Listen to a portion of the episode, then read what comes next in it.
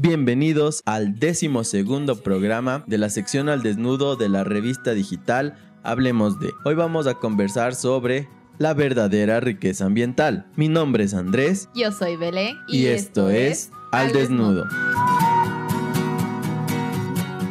Como datos curiosos del día de hoy tenemos, existen dos tipos de minería legal y la ilegal. Los dos producen repercusiones ambientales, pero la ilegal produce mayores daños. Si se respetara el sistema jurídico del país, no se daría paso a la minería a gran escala. El artículo 408 de la Constitución ecuatoriana dice que no menos del 50% de los beneficios que deja la minería deben quedarse en el país. Recuerden que el contenido exclusivo y mucho más lo pueden encontrar en nuestras redes sociales.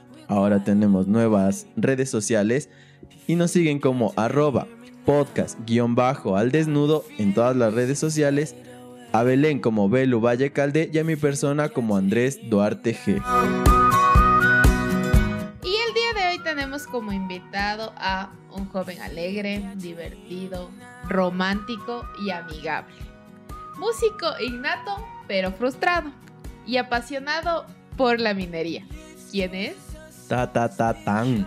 Bienvenido. luego, luego. Bienvenido. Francisco Jacome.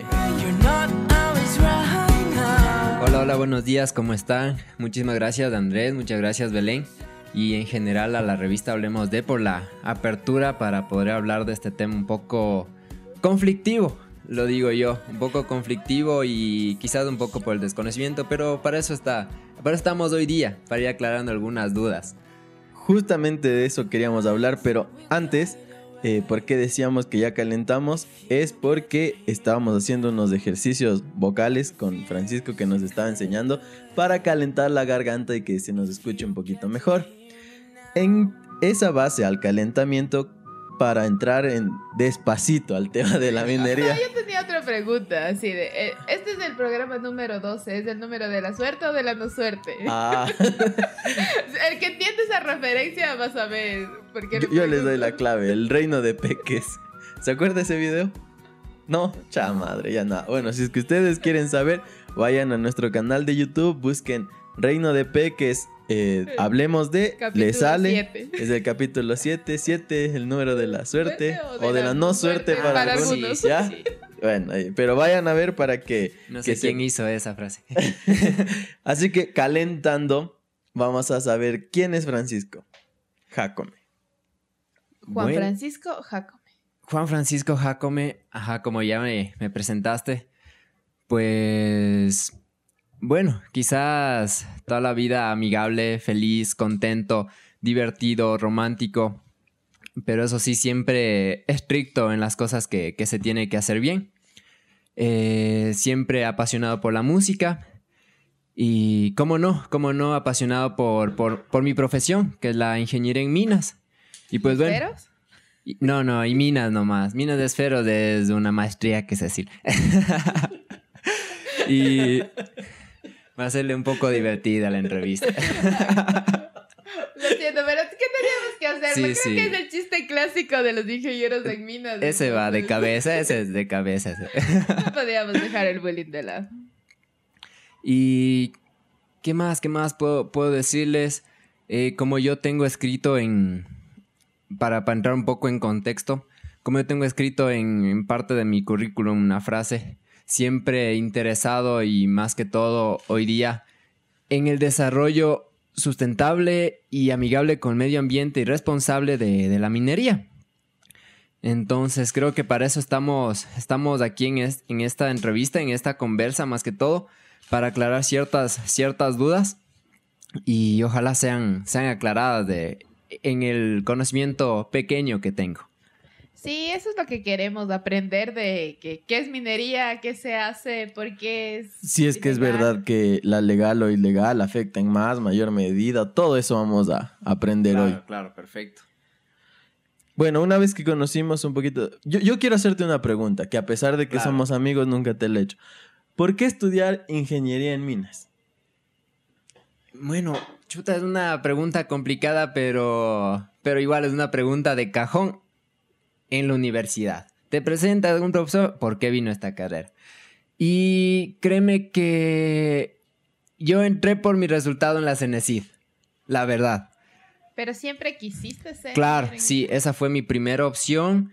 Y bueno, con el resultado que obtuve, pues bueno, entré, entré a esa carrera. Y de a poco me fue gustando por, por el gran interés que se tiene en el país y también en el mundo acerca de, de este tema. Porque todos dicen, ah, eres ingeniero en minas, en petróleo, en geología, debes tener dinero o es una carrera que da bastante plata. Pero más allá de eso, es una carrera que involucra muchísima responsabilidad, muchísimo conocimiento, porque no, no es como... Mm, no, no es que tú debes saber solo cómo extraer un mineral y punto, sino involucra muchísimos otros procesos, incluso de, seguridad, de leyes, de responsabilidad ambiental y cosas así. Entonces es una carrera que yo lo digo completa, que de a poco me fue gustando y enamorando en sí. O sea, la verdad es lo que te dices todo el mundo cuando te dice, ah, eres ingeniero en minas, pues debes de tener bastante dinero. Y en realidad, eh, yo creo que explotar los recursos naturales lleva siempre una corresponsabilidad con el medio ambiente. ¿Tú crees que todos los ingenieros son así como que eh, amantes a, a la explotación de los recursos sin conciencia ambiental? Obviamente, siempre, siempre va a haber en cualquier profesión las, las excepciones, ¿no? Por ejemplo, yo, yo te cuento rapidito. Eh, yo en mi, para mi tesis de grado, yo me fui un poco al lado, me fui un poco fuera de lo común de la minería, de que todos hacen una explotación de, tal yacimiento o preparación de, de, tal cantera o de tal mina, pero yo me fui un poco a lo ambiental. Entonces muchos me decían, pero ¿qué tiene que ver la minería con lo que tú estás haciendo? Y como dato, yo para, para graduarme de ingeniero en minas, yo hice adoquines. Pero hice adoquines con relaves de mina. Te cuento más o menos qué es. relave? Ajá, exacto. Por favor. Claro, te cuento. Los relaves eh, básicamente son el producto ya de, la trituración y molienda de los minerales. Entonces, eh, ya luego de un proceso metalúrgico y mineralúrgico, se obtienen los minerales valiosos, oro, plata, lo que sea, y todos esos residuos va a ser roca molida junto con químicos que se utiliza y van a piscinas inmensas, inmensas, inmensas, no, no tienen idea y cada vez más se está acumulando a nivel mundial y a nivel del Ecuador eh, las relaveras están pero abarcando muchísimos lugares y esto involucra un cuidado muy estricto ambientalmente. Entonces a mí se me ocurrió, junto con la empresa en donde, en donde realicé la, la tesis, ¿por qué no, en vez de construir nuevas relaveras, nuevas piscinas, ¿por qué no vaciarlas de una manera sustentable? Vaciarlas, reutilizar ese material y así nos evitamos más impactos ambientales, visuales, eh, tala de bosques, preparación del terreno. Entonces, ¿qué te quiero decir con esto? es que un ingeniero de minas, eh, más bien la gente debería quitarse ese concepto de que son los destructores del planeta. Sino ahora igual en la defensa de mi tesis me dijeron qué tiene que ver lo suyo con minería. Y yo le dije, pues la minería empieza desde que se encuentra una anomalía hasta el momento que se cierra la mina. Entonces eh, involucra una preparación del yacimiento, un procesamiento y un cuidado ambiental para que de esta manera em, obtener los recursos de una manera amigable con el, con, con el ambiente.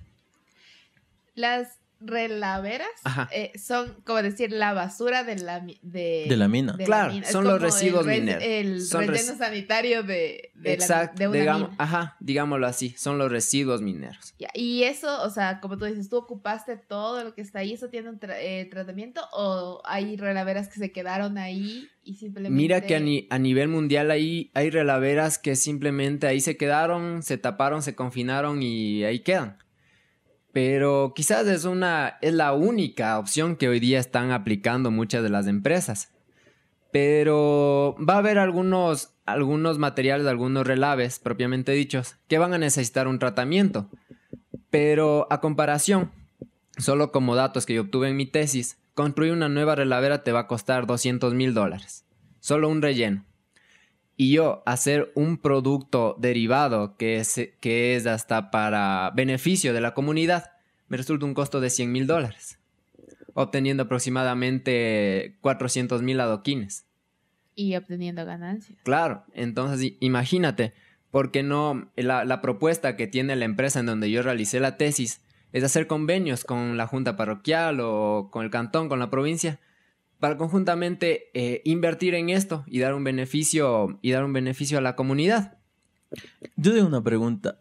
¿Aquí en Imbabura hay relaveras? Claro, claro. ¿En dónde las podemos encontrar? Las más justamente donde, donde yo hice la tesis, que se llama Agroindustrial Corazón. Ellos ya cuentan con algunas relaveras grandes por la gran cantidad de años que también ya van en funcionamiento. Es que imagínate, no es que, que los minerales yo encuentro cavando dos metritos y ahí tengo el oro libre. Tienes que cavar kilómetros de, galerías o... Bueno, no voy a decir túneles porque es diferente, pero bueno, para, que, para el entendimiento, eh, kilómetros de túneles para poder encontrar los en donde esté el cuerpo mineralizado. Entonces imagínate, tenemos gran cantidad de roca molida, minerales, químicos que siempre se utiliza. Entonces, constantemente vas a estar llenando estas piscinas. Y como te digo, siempre hay que tener una conciencia ambiental, más que todo ahora que estamos en, la lucha contra el calentamiento global y daño ambiental y, todos esos detalles. Eh, justo ahorita me estaba acordando de los datos curiosos que dimos al principio y decía uno que si fuera, mm, o sea, según el artículo de la Constitución, el, artículo 408 y que si se respetara ese sistema jurídico no darían paso a la minería de gran escala.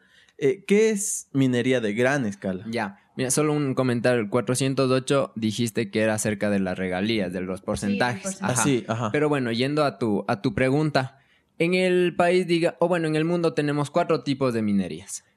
Minería artesanal, pequeña minería, mediana minería y a gran escala.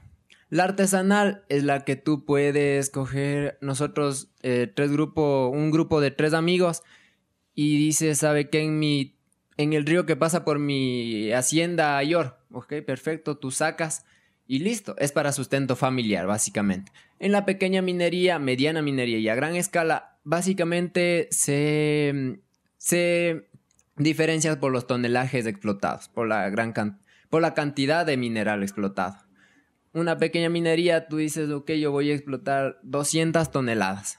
Pero esa se hace, digamos, con un criterio técnico o también sigue siendo ya no, no, artesanal. No, no, no, esto está, la artesanal incluso casi que no entra en la, en la ley de minas. Ya. Casi que no, porque, como te digo, es un sustento familiar. claro, yo me acuerdo una vez porque fui a visitarle a mi primo en el oriente, eh, justo en el Tena, y él, igual como tú dices, el río pasaba por la hacienda que él tiene y las personas bajaban con una... Batea. Se llama. Sí, ajá. Con esa cosa metían en, las piedritas del río y estaban ahí, dale, dale, dale. y luego encontraban unas cositas así de oro. Claro. Y ya, Esa es, artesanal. Exacto. Es tu sustento familiar, encuentras uno, dos gramos y luego lo vendes. Son 80, 100 dólares que te sirve para tu familia. No, no necesitas una gran inversión. Ajá. ¿Ya? Más que el tiempo. Claro, ya. Claro. En cambio, ya la minería, incluso la pequeña minería, ya necesitas de una gran inversión. O sea, por ejemplo, vamos como desarrollando cada una, ¿no? La, pequeña, ¿qué, ¿qué hace? Digamos que en cuanto a procesos, todas son iguales. Ya. Todas son iguales. Como te digo, la diferencia es el tonelaje a explotar. ¿Y eso, eso se puede determinar antes de ir al suelo? ¿O, cómo es que...? Claro, claro, obviamente. Ponte si nos vamos ya a una minería netamente técnica, tú tienes que primero definir cómo está tu yacimiento. ¿Qué, es el yacimiento? La zona enriquecida, digamos, de, los minerales. ¿Ya? Entonces Ahí es donde defines cuánto que el metraje cúbico y lo que Exacto. Vas a ¿Cuánto, ¿Cuánto tengo, por ejemplo, el oro? Comúnmente está en betas. Entonces, ok, tengo una, una beta de tanto, me va a dar tanto, voy a hacer de tal manera, voy a entrar al yacimiento por...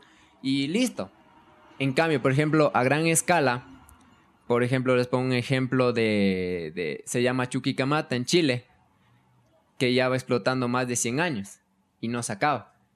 Ya, en cambio, una pequeña minería, pues tendrás unos qué sé yo, unos 30, 50 años, pero chuta raspando las reservas. ¿Ya?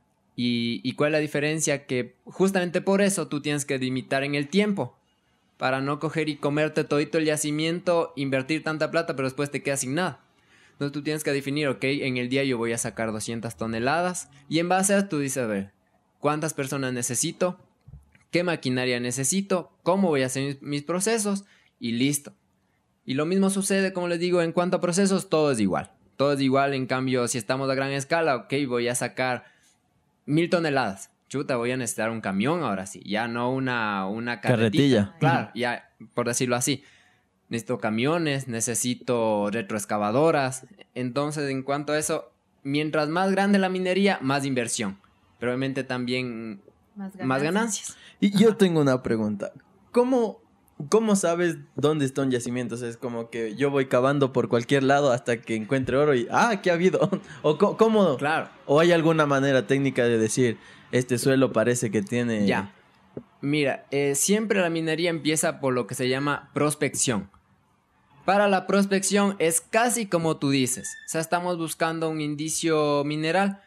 Ok, dices, a ver, veamos en este río. Y empiezas y la- eh, lavas las piedritas, dices, chuta, hay oro aquí. Si hay, como un ejemplo, si hay oro en un río, que más arriba tiene que haber más. Entonces sigo subiendo, voy buscando, hago pruebas de rocas, incluso de plantas, porque todo lo que está en el subsuelo absorben las plantas.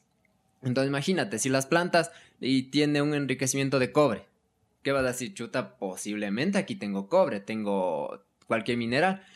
Y eso es la prospección, buscar una anomalía que te diga, o sea, te llame el interés. Luego pasamos a la exploración. En la exploración sí ya es un estudio muchísimo más a detalle.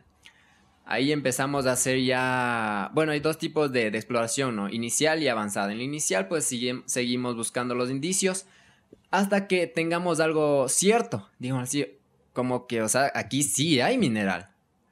Luego pasamos a la exploración avanzada, entonces ya pasamos a otros procesos más complejos, hacer perforaciones de, de grandes longitudes, en donde ya perforas a profundidad. Ya, ya perforas a profundidad el, eh, la corteza terrestre, digámoslo así. Y, y vamos definiendo. Si imagínate si la naturaleza tan, tan grande y tan sabia le atinaste al yacimiento, seguimos en el proceso, seguimos y ya definiste tu yacimiento. Y ahí dice, vine por cobre y encontré oro. No, mira que no, casi que no es así. Casi que, que en este caso no es así. Eh, Como Colón. No, en este caso no es así. En este caso ya... O sea, si vas por cobre, encuentras cobre. Eso Así- encuentra. Ah, ya, ya. Ajá. Porque a nivel mundial ya, ya se sabe. Ya se sabe qué tipo de minerales están asociados. Por ejemplo, por eso ahora ya hay hasta literatura que te dice yacimientos de cobre zinc. Ya sabes más o menos cómo están, qué alteraciones las rocas tiene, qué color. Ya, por decirlo así para el No, ¿en serio? Claro. Entonces. Yo no creía que era así. claro. Que Entonces, sea, aquí hay cobre. Entonces, imagínate, cualquiera diría, ok, ya tengo el yacimiento, lo Ah, exploto, sí. pero falta un paso más. El paso, a- los pasos a seguir es primero el dinero, Ujú. hacer una factibilidad económica. Fondi tienes el yacimiento más grande del mundo, pero haces el análisis económico y no te da rentable, pues ahí se queda todo. Imagínate que para llegar a una exploración avanzada tiene que pasar al menos 12 años. Cuatro años en prospección, cuatro años en exploración inicial, cuatro años en mínimo, ¿no? En avanzada, imagínate y la factibilidad económica llegas a los 20 años, 25 años y te dicen no es rentable. Mm. Se acabó todos tus recursos y ahí quedó todo. Yo tengo una pregunta, así, alzando Ajá. la mano. ¿Qué, que qué no- pasa, ¿Qué pasa si, si, por ejemplo, o sea, ya digamos tú, ¿no es cierto? Como ingeniero en minas, encuentras en el río Ambi. Se me- se me ocurre. Vas a hacer una eh, prospección, luego la exploración y encuentras que hay... ¿Qué, po- qué podría haber aquí? Si es que hubiese algo. Aquí la verdad, eh, ya en las partes Cotacachi, Barra, Tuntaki, la verdad está más destinado a la, al material de construcción. ¿Por qué? Por el mismo hecho de estar en una zona volcánica, digamos así. Incluso los ríos eh, tienen buen material para la construcción, que también es minería. Eso sí, las canteras y todo lo demás también es minería. Minería que, que son la- la- las... No metálica. ¿Y, y cómo, ¿Qué se, se y cómo se llaman? Bueno, canteras, ¿no es cierto? Ajá, canteras, canteras. de ripio. Claro. Ya. O de arena. Ya digamos que encuentras una de esas. eh, tú, pero tú como. Francisco. Pero digamos no tienes recursos. Y llega otra persona y, y dice, ah, entonces yo sí voy a explotar. ¿Eso se puede o cómo funciona eso? Bueno, algo que no, que, que, que igual, luego la pro- de la prospección, si tú tienes, digamos, yo tengo un indicio y digo, ok, aquí está bueno para explotar ripio y arenas. Ya. Yo tengo que concesionar esa área. ¿Ya? Sea que la, le Claro. atines o no. Claro, o sea, Eh, esa área le pertenece a quién? Al Estado ecuatoriano. claro, todo, todos los recursos minerales le pertenecen al Estado. Como dice la ley, es inamovible, irrenunciable los recursos minerales. Por eso es que tú puedes decir, eh, sabe que abajo de su casa hay, hay oro. No, no, no, pero es mi casa. Pero es su casa en la superficie. La parte, la parte subterránea, digámoslo así, los recursos que están bajo tierra son del Estado. Es O- como que encuentras petróleo y él no te pertenece. Exacto, no te pertenece. Ajá. Por eso hay un, un pequeño, pequeña desconocimientos que dicen, no, pues que está en mi propiedad y usted no puede meterse. Y, ok, yo puedo ir por otro lado y me meto por abajo. Pero la... Dime. no, no, no, dale, dale. Pero la cosa es llevar la fiesta en paz. Ajá. Ajá. Porque yo te digo, vea, o sea, lleguemos a un acuerdo ya. O sea, para que usted gane, nosotros podamos extraer... Miti miti. ahí. Eso, miti miti. Exacto, y, y la cosa es, es una... mm, La parte más complicada hoy en día, incluso más que la parte ambiental, es la parte social. Ya. Es la parte social, porque como te digo, hay muchos territorios en donde desconocen y dicen, no, es que es mi territorio y esta es mi comunidad y aquí nadie me entra. ¿Ya? Y todas esas cosas se dan un poco por el desconocimiento, porque como te digo, desde, lamentablemente, por el tipo de minería que se ha llevado hasta hoy en día en el Ecuador, todos dicen, no es, destruye, la minería destruye y la minería destruye. Yo quisiera hacerles, ahora yo les de entrevista, que me digan una actividad que no impacte al ambiente. La- no, no, ni la agricultura, Porque porque, a la igual ajá, hay eso de la Oye, erosión del suelo. y Imagínate, todo. y, de la agricultura, hay una comparación que dice la, la minería utiliza demasiada agua, pero a nivel mundial la actividad que más usa agua y contamina es la agricultura, que casi con un 40 o 50%, dime. Pero yo, que- o sea, podría ser como el abogado del diablo. Eh, pero claro, o sea, si es que, bueno, en la, no, ya, ya se me pasó porque yo iba a decir, en la agricultura tal vez, eh, o sea, estás regando el suelo, ¿no es cierto? Utilizas el agua para Ujú. regadío y que las y que las plantas se alimenten, pero ya me acordé que también usan químicos a veces Claro. para- Y Entonces, sabes- yo sab- iba a decir, tal vez esa agua regresa al, al- al suelo, y, pero es natural. Pero ya me acordé Claro, que sí usan imagínate químicos. que ayer yo estaba leyendo un artículo que subió un, un amiguito que hay- ha hecho un estudio de pesticidas a nivel de aguas.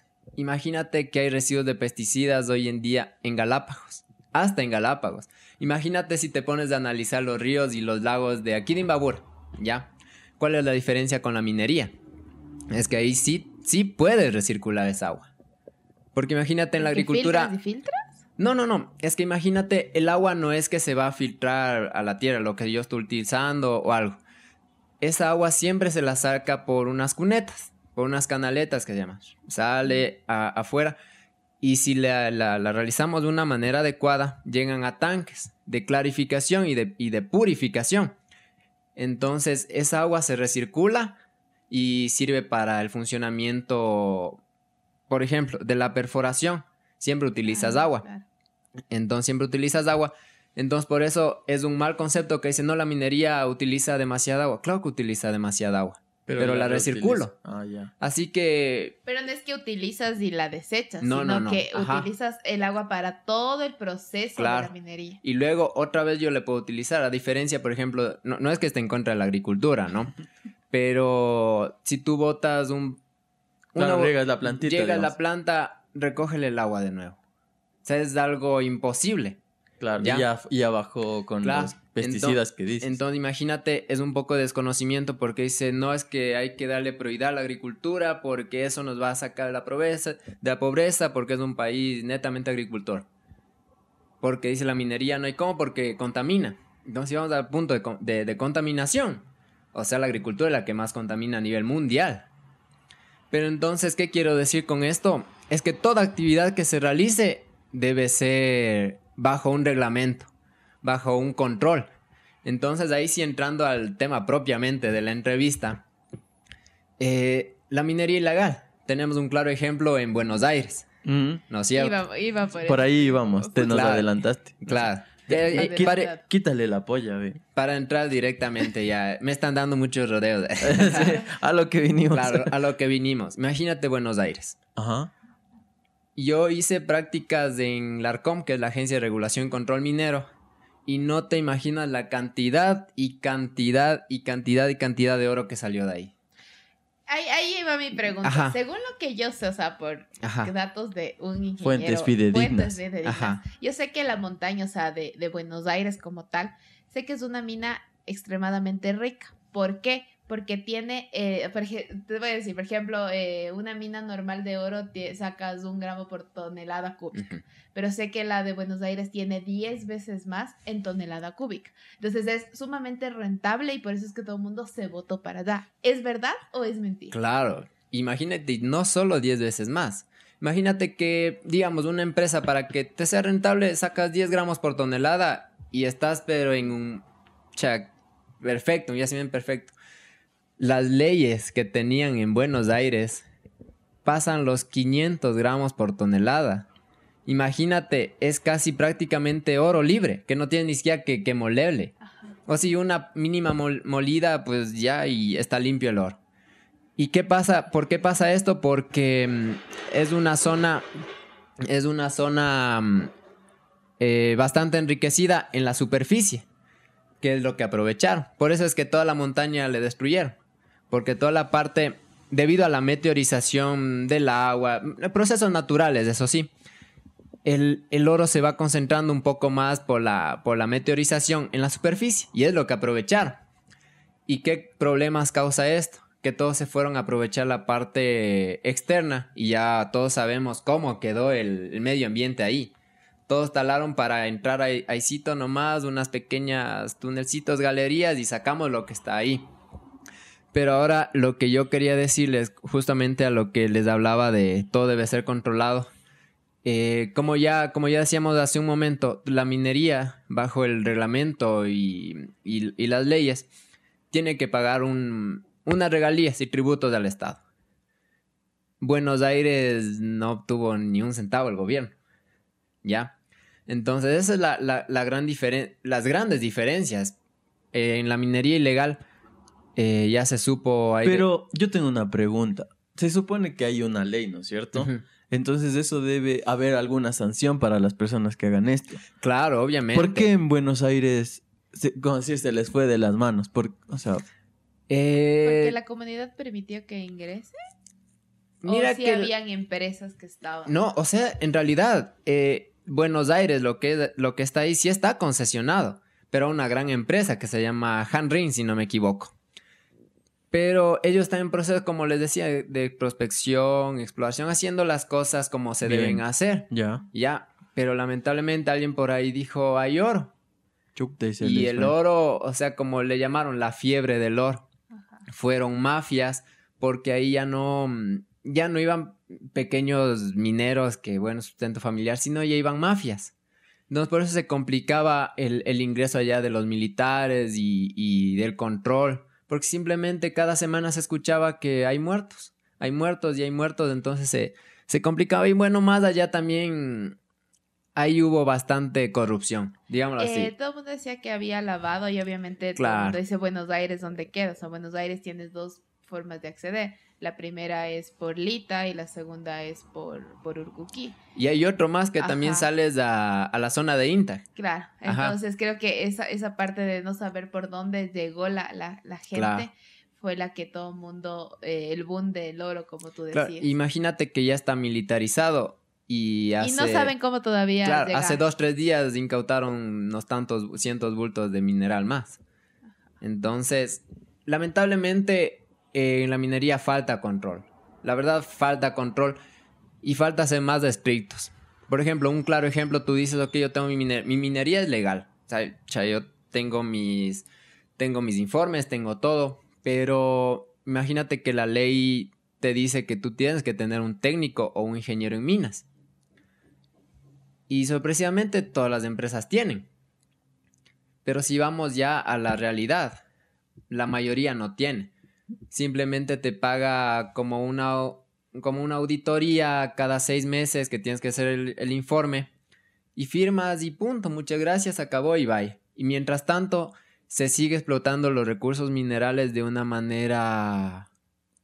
Irresponsable. Mm, sí, digamos irresponsable y tradicional, más que todo. Porque alguien, digamos, de familia son mineros, o sea, yo sigo explotando como me enseñó mi papá, mis abuelos, y seguimos así. ¿Yo para qué necesito un ingeniero? ¿Ya? Entonces imagínate, cada vez más como en todas las carreras, como en toda profesión, cada vez los jóvenes salimos con mejores ideas, con mejores proyectos. Pero no te dejan aplicar lo claro, que sabes. Claro, como te digo, si uno vaya eh, en cualquier profesión, ¿qué te van a decir? Pero usted qué sabe? Si usted, usted estudió y yo tengo mi experiencia.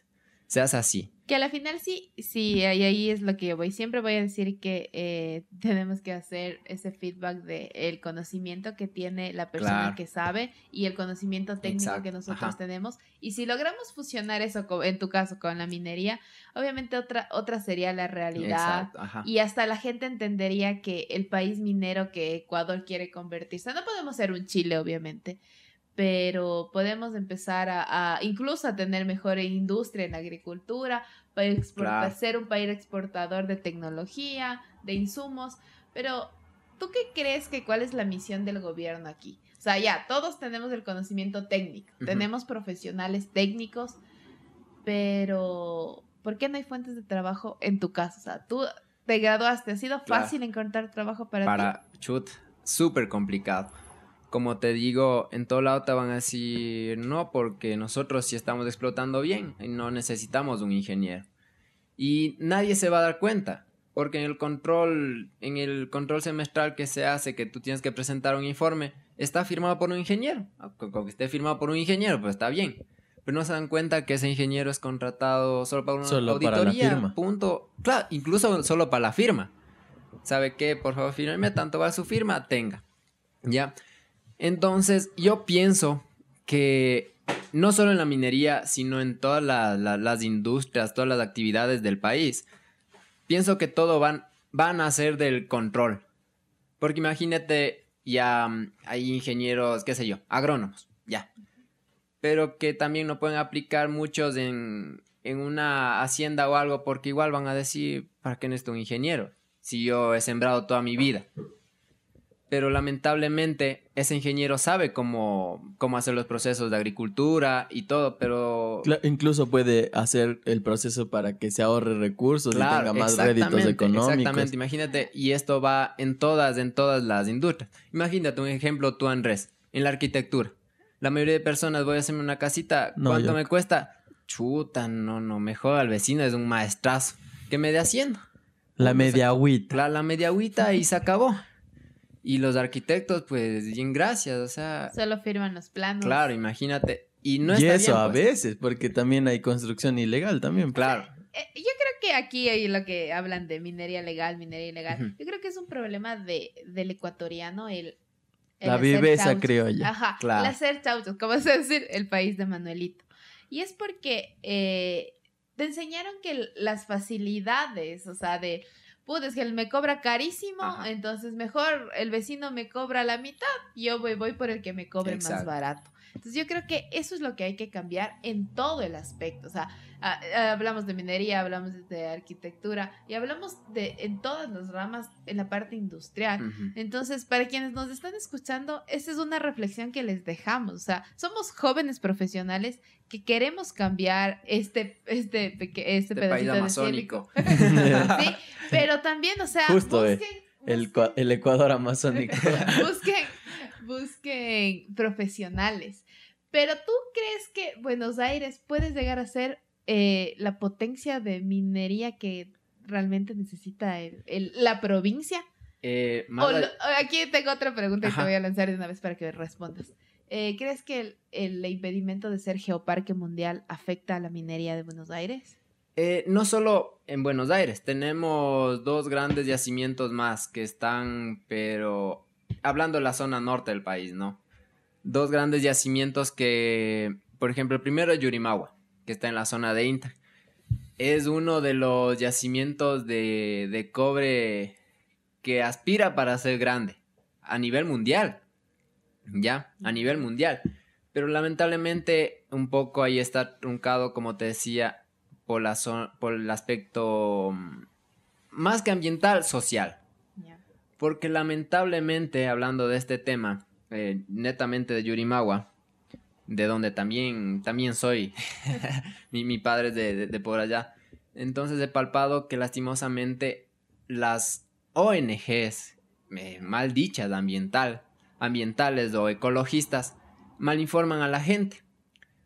Porque ya es sabido, ya, ya es eh, conocido para todos que las ONGs no es más que no están, finan- están financiadas por decir algún discurso ambiental y no se hace y no se hace y netamente no, no por un amor a la naturaleza, sino No. por dinero. Entonces allá se encargan, van y dicen, no, es que la minería nos hace porque contamina. Y contamina y contamina y esto va a hacerme daño para esto. Y lamentablemente allá está truncado este proyecto. Ya, ahora, el otro proyecto, ese sí que más que Buenos Aires, que Yurimawa, que lo que sea, es el proyecto mm, eh, de la empresa Sol Gold, en, se llama Cascabel. Esa sí es una, un yacimiento de clase mundial. ¿Y dónde está eso? Está, digamos, en, en el límite Cachimbabura, más o menos, ¿ya? Ah, es el otro, un después de Buenos Aires, que también se... No, no, ese está por ahí. el- la otra minería ilegal se llama. El Cielito se llama. Ah. Ajá. No, no, esto de, de que te digo la empresa Sol Gold es una empresa australiana y en sus manos está un proyecto, como te digo, de clase mundial. Desde que empezaron a hacer ya las perforaciones de delimitar el yacimiento, tiene unas prospecciones tan grandes que está entre los yacimientos más grandes de oro del mundo. Imagínate, del mundo y allá. Bueno, digamos, la capacidad profesional de ellos ha dado que, que estén haciendo las cosas de, de buena manera, con buena socialización, un buen manejo eh, ambiental. Y en cuanto, en cuanto a los dos proyectos, digamos que están más en la zona norte, ¿no? Que, que, que tienen más, que tienen más, podrían tener un mayor impacto. De ahí Buenos Aires, la verdad, ahorita yo le veo difícil. Por el mismo tema de, la explotación ilegal, le veo complicado porque Hanring, que son los responsables, están recién en un proceso inicial, digamos, en la exploración. Ya con todos estos problemas, hace una semana hubo peleas entre la gente que querían que saquen la, la maquinaria que está ahí, entonces está truncado en cuanto a la, a la zona norte del país. De ahí, hablándoles de minería legal y las que las más grandes que está hoy en Ecuador, es el proyecto Mirador y el proyecto Fruta del Norte. Mirador que está con una empresa china y Fruta del Norte con una empresa canadiense. Entonces, por ejemplo, yo siempre discuto con un amigo en redes eh, que, me, que dice que Mirador es lo peor, que siempre contamina y, o sea, uno también, e incluso como profesional, se chuta, ¿qué estarán haciendo allá? Pues que ¿Y tan- dónde queda el proyecto? En Zamora. En. Claro, en, en Zamora. Ajá. En- y, y nosotros tuvimos, juntamente con los compañeros en la universidad, tuvimos la oportunidad de ir allá. Créeme que quedamos maravillados. O sea, puta, qué bestia. Es una ciudad. O sea, ahí sí se compara si vas a una mina pequeña, ves un campamento con madera, o sea, algunas construcciones así. Pero en Mirador y Fruta del Norte es una ciudad. Es una ciudad inmensa O sea, es una minería bien hecha. bien hecha. Entonces yo decía, chuta, pero esto también va a contaminar, pues no sé, poniéndome del otro lado. Entonces lo primero que nosotros nos enseñaron al llegar a Mirador fue eh, su manejo ambiental. Entonces ellos, ellos manejan eh, viveros y zonas de, de compensación se llama ahora. Si, si tú talas tanto acá, tú tienes que compensarme esa cantidad de árboles acá. Ah, Ya, por eso se llama de compensación ambiental. Y, y ellos manejan igual control de los animales. Por ejemplo, eh, esa vez justamente nos, nos contaban que habían encontrado recientemente una culebra en uno de los cuartos. Cualquiera coge y le machetea y nos vemos, pues. Eh, la obligación de ellos es eh, eh, atraparla de manera adecuada y llevarle a una zona en donde no corra peligro. Entonces así, no, así la minería bien hecha tiene su, su control, digamos su control, para evitar este tipo de, de contaminación, de, de devastación brusca del ambiente. Y de esa manera tenemos un beneficio económico y sin mucho daño a la, a la parte ambiental. Como te digo, hay que ser sinceros. ¿Afecta la- al ambiente? Sí afecta, como toda actividad.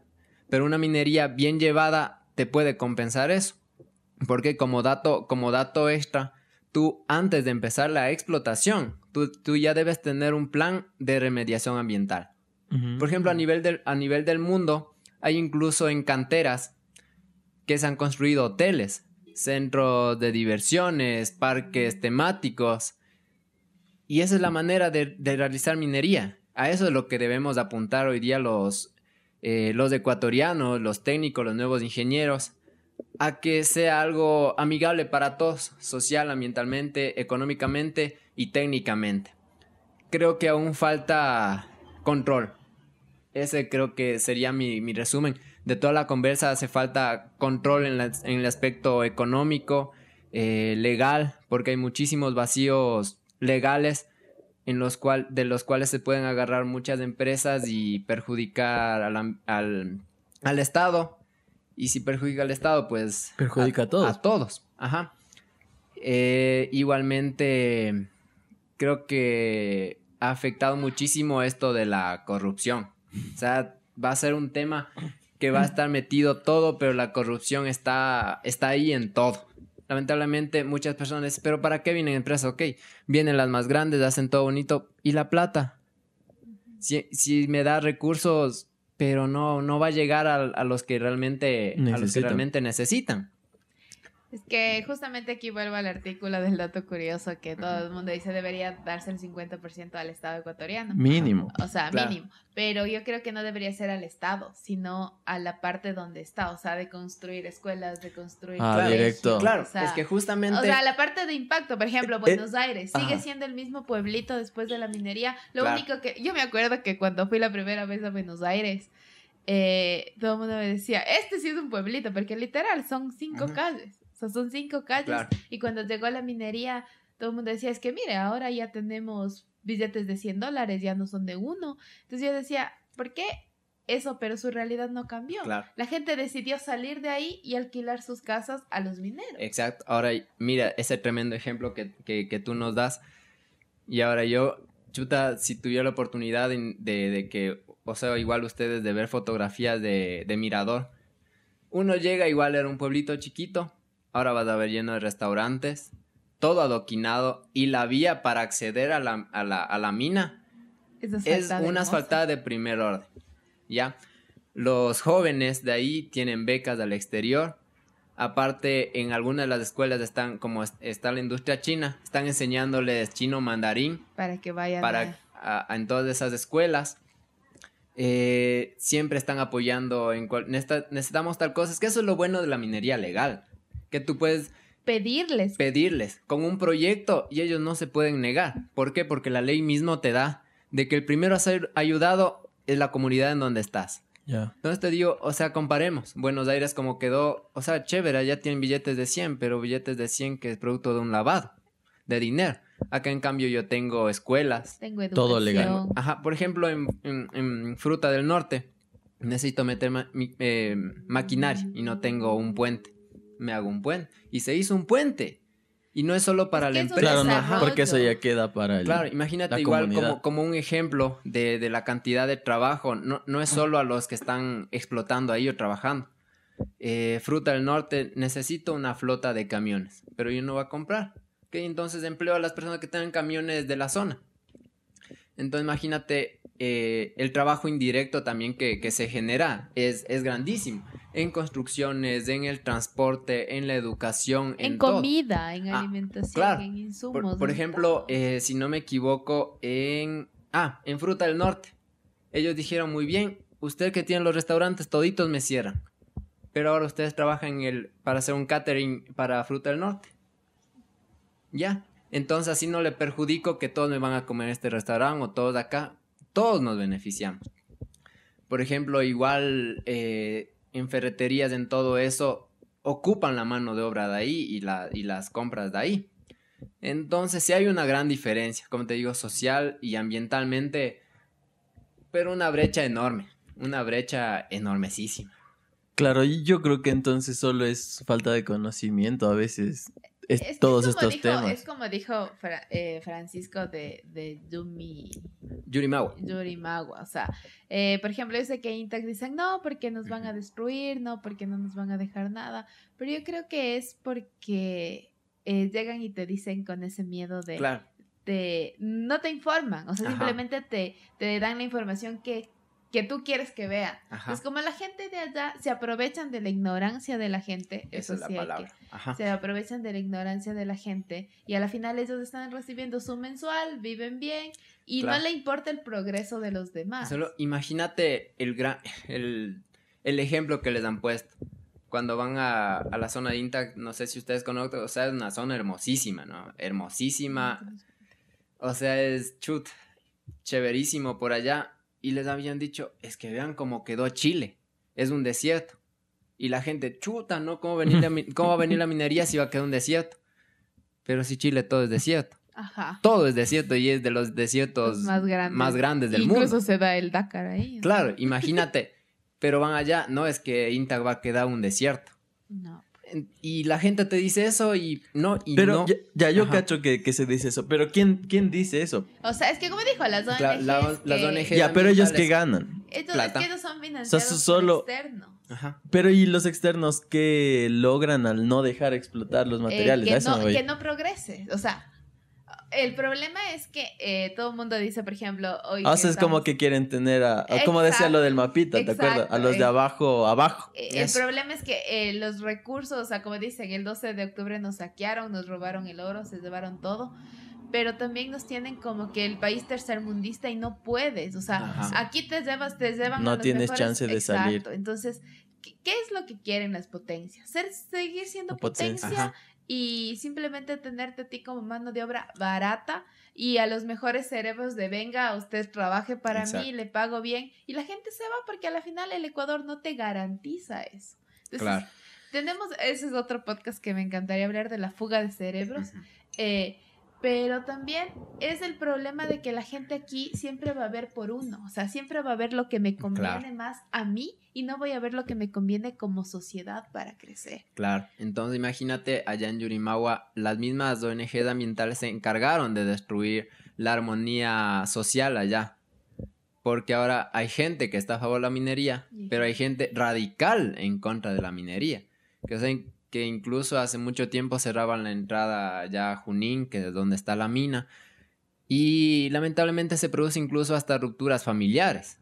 Porque, o sea, a mí me dieron trabajo en la minería, pero mi familia está en contra de la minería. O sea, y todo se produce por, por este tipo de, de intereses más económicos, que en realidad, o sea, yo aceptaría que alguien me venga, o sea, con un amor a la naturaleza y me diga, sabes que no está bien esto, no está bien esto. Ok, está bien. Pero allá, como tú dices, vienen empresas que te dan un mensaje y listo, viven bien. Y mientras que Junín sigue siendo, e Intac sigue siendo un, sigue siendo un pueblo olvidado, un pueblo olvidado en el cual dicen no es que es un pueblo agricultor, pero ya hablamos de la agricultura. Todos dicen debe hacerse la agricultura, pero nadie, digamos, estas ONGs deberían decir, ¿qué les vamos a capacitar? Claro, en la para hacer agricultura, cultu- muy bien, ag- para hacer agricultura bien. sustentable Claro, también. Hagámosle la contra la minería de una manera eh, Demostremos. real. Pero no, vas, te- van, te dicen tu discurso y, Y muy nos bien. vemos, ¿no? Hasta luego, pase bien. Claro. Y muchos de los ambientalistas ya tienen sus propiedades por allá. Entonces lo que ganar. con su discurso. Imagínate. Y Mm. viven con su mensual de la ONG y, y lo Me- único que tienen que hacer es decirte, dino a la minería. y ya. Y punto, se acabó. ¿Dónde se consiguen esos trabajos, joven? Y ya te paso el dato. Ay, ay, Yo ay. igual estoy hablando aquí. Decía la minería.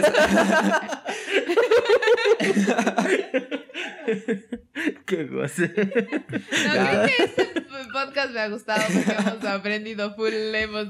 Claro, porque nuestra productora nos mandó a hacer el el estar en contra. O sea, teníamos que Ah, estar ya. en contra Claro, para poder sacar todo. O sea, Claro. demostrar Para poder que- desnudarte. Ajá. claro. Y eso sí, como les digo, al- eh, las personas que nos estén escuchando, quizás esté algún ambientalista y me va a decir, no, es que sí y contamina. que venga, que nos escriba Claro, y sí. venga. Ajá, sería hermoso hacer un debate. O sea, yo tengo una persona que es ingeniero ambiental. y Podríamos decirle Claro. ese para hacer un, un versus. Ajá. Sí, sí. Ya yo vengo con machete, no ya. sé. no sé el con que venga. No sé. No, como te digo, y, y yo no voy a ser radical. Como ya les dije a- hace un momento, claro, la minería sí contamina. Sí, afecta al ambiente. Pero también tiene pero como les digo, alguna actividad en el mundo.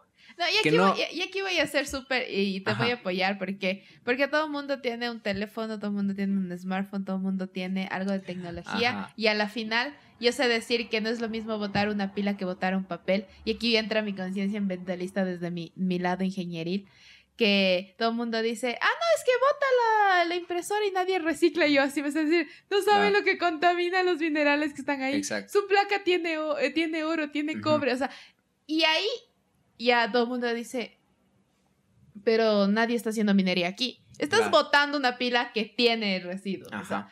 Y eso, y, y eso es también lo que nadie, nadie sabe y nadie te educa. Yo por eso estoy decir que mi plan aquí es tener algo de reciclaje tecnológico para reutilizar los recursos que ya Claro, fueron y explotados. eso se llama hoy en día que también está... y es un tema controversial incluso ya dentro de la minería, que se llama minería urbana. Porque ahora ya están incluso reciclando, digamos, de las construcciones, reciclan los hierros. Y hay muchos países que, recuperan oro, plata y las tierras raras incluso, ya de los chips de teléfono, de computadoras. Y entonces, por ejemplo, todos dicen, eh, escribiendo y tuiteando desde su iPhone, estoy en contra de la minería. Un teléfono que está al menos compuesto con 60 minerales. Imagínate. Entonces, eh, solo como un dato que es algo extraño en el país y, Un y raro. chirlazo ahí. En, en- en mi país, en mi país loco. Solo como para se que... llama el país de Manuelito. Eso, ya. Eh, la Secretaría de Tierra, si no me equivoco, y no, no, perdón si me equivoco, decía, ok, la minería se va a realizar en donde no haya casas, en donde no haya sembríos, en donde no haya esto, en donde no haya esto, no nos afecte. Ahí debe haber minería. Pero ahora, por ejemplo, yo digo, ok, si no me dejan hacer aquí mi casa, pues yo hago más, más al ladito y no hay problema. Pero ahora el yacimiento está aquí abajo, pues. Yo no puedo coger y mover el yacimiento porque porque no me van a dejar o porque hay tal cosa aquí. Entonces, la verdad, esa es una una un criterio tan errado que, que se tenía de que todo puede ser menos la minería. Y la minería donde ya no haya nada, ahí tiene que hacer. ¿Ya? Entonces, eh, vuelvo al, resumen que, que, que- yo quería darles. Como les decía, todo debe ser eh, enfocado al control. Al control y la responsabilidad ambiental, técnica y económica. Y espero haber sustentado algunas de sus dudas. Y como no, yo quedo, quedo presto a cualquier tipo de, conversación. Si existen dudas, eh, que no duden en escribirles, hacerme llegar algunas preguntas y poder, poder seguir aclarando este tema. Como les digo, no soy una persona radical, cerrada en que se deba hacer las cosas así, sino yo pienso en que las cosas bien llevadas, bien llevadas y bajo, bajo, como, como dice nuestro presidente, el diálogo, Diálogos cuánticos. el diálogo cuántico, yo pienso que se puede hacer, hacer muy bien las cosas. Llegaron a consensos ambientales, técnicos, económicos. Y muchas gracias. Sí, justo era lo que quería decir, Ajá. porque si no eh, pensamos en conjunto, en comunidad, en el beneficio de todos, vamos a seguir abajo en el mapa. Y, y las personas que dicen lo del mapa, ya, ya está de compartir ese video en, en las redes sociales para que cachen esa cosmovisión social que, que, da el mapa mundi, ¿no? Y yo creo que tenemos potencial y, y- y estamos invitados todos los que quieran cambiar el mundo desde su casa a hacerlo. Les te agradecemos, Francisco, por, por haber aceptado esta invitación a nuestro podcast. Eh, estuvo muy interesante todo lo que hablamos y ya queda la invitación para que podamos en el próximo en Y un si próximo programa un ambientalista que esté en contra de la minería es bienvenido. Venga, Eso claro. es lo que queremos, Venga. generar debate, escuchar sus voces. venga, aquí está su oficina. Ajá. Solo, solo una, una, como un consejo a todos los que nos escuchan desde su punto de vista. No se cierren en su pensamiento. Exacto. No sean radicales en, en cualquier cosa, no solo en este tema, sino en todo. En todo. Apren- aprendamos a, a pensar. No nos, de- no, no nos dejemos eh, tapar los ojos porque alguien nos ofreció algo bonito o porque alguien nos da un discurso bonito. No nos dejemos tapar los ojos con eso. Aprendamos a pensar por nuestra cuenta y dejen de votar por los mismos. No, yo, yo- yo ahí voy a mi frase épica. Necesitamos ciudadanos más éticos, más críticos y más analíticos. Y como dijo mi buen amigo Sócrates, en el debate está el crecimiento. Así que crezcamos juntos con todos los criterios que se nos presenten en la vida. Invitados todos al contenido exclusivo y mucho más en nuestras redes sociales como podcast-al desnudo en todas las redes sociales. A Belén como Belu Valle Calde. ¿Tú? Eh, En Insta, yo sí me sé. En Insta- Instagram está como PanchuJC. Eh, En, en Facebook como Francisco Jacome. Juan Francisco, Juan Francisco Ajá. Jacome. Y a mi persona como Andrés Duarte G en todas las redes sociales, incluido LinkedIn. Ya saben que el siguiente podcast es una sorpresa. Atentos al, al- A la- las redes sociales sobre todo. sí, a las historias en, en, en WhatsApp, a las historias en Instagram, para que sepan que se viene. Así que, Francisco, nuevamente te reitero el agradecimiento por haber estado aquí. Gracias por enseñarnos de minería. Sido Legal. Ajá. Legal, acuérdense que es Siempre legal. hay que, a- hay que apoyar a eso. Y agradecerles a ustedes también. Muchísimas gracias por la, por la apertura. Pienso que quedan muchísimos temas todavía por, por hablar porque es un tema extenso y de mucho, mucha controversia. De una, usted propone, la revista dispone. Ah, ya, es. ah, e- esa es. Como en todo. Ley de la vida. Eh, agradecerles, agradecerles por aquí por enchucharme en Sí. este tema. Literal. Y ojalá, ojalá. Ojalá no te haya hecho frío. No, no, no, sí estoy, sí estoy bien aquí. Sí me dio un calorcito. Ojalá no sea la única, la única entrevista, la única vez que se tome, que se tope este tipo de temas. Y felicitarles, felicitarles por la apertura que dan a todos los tipos de, de temas y personas aquí en la, en la, entre- en la entrevista de Hablemos de. Muchísimas gracias Andrés, muchísimas gracias Belén y gracias a todas las personas que se dedicaron a escuchar este día. Nos vemos el próximo episodio. Gracias. Muchas gracias. Gracias. Gracias.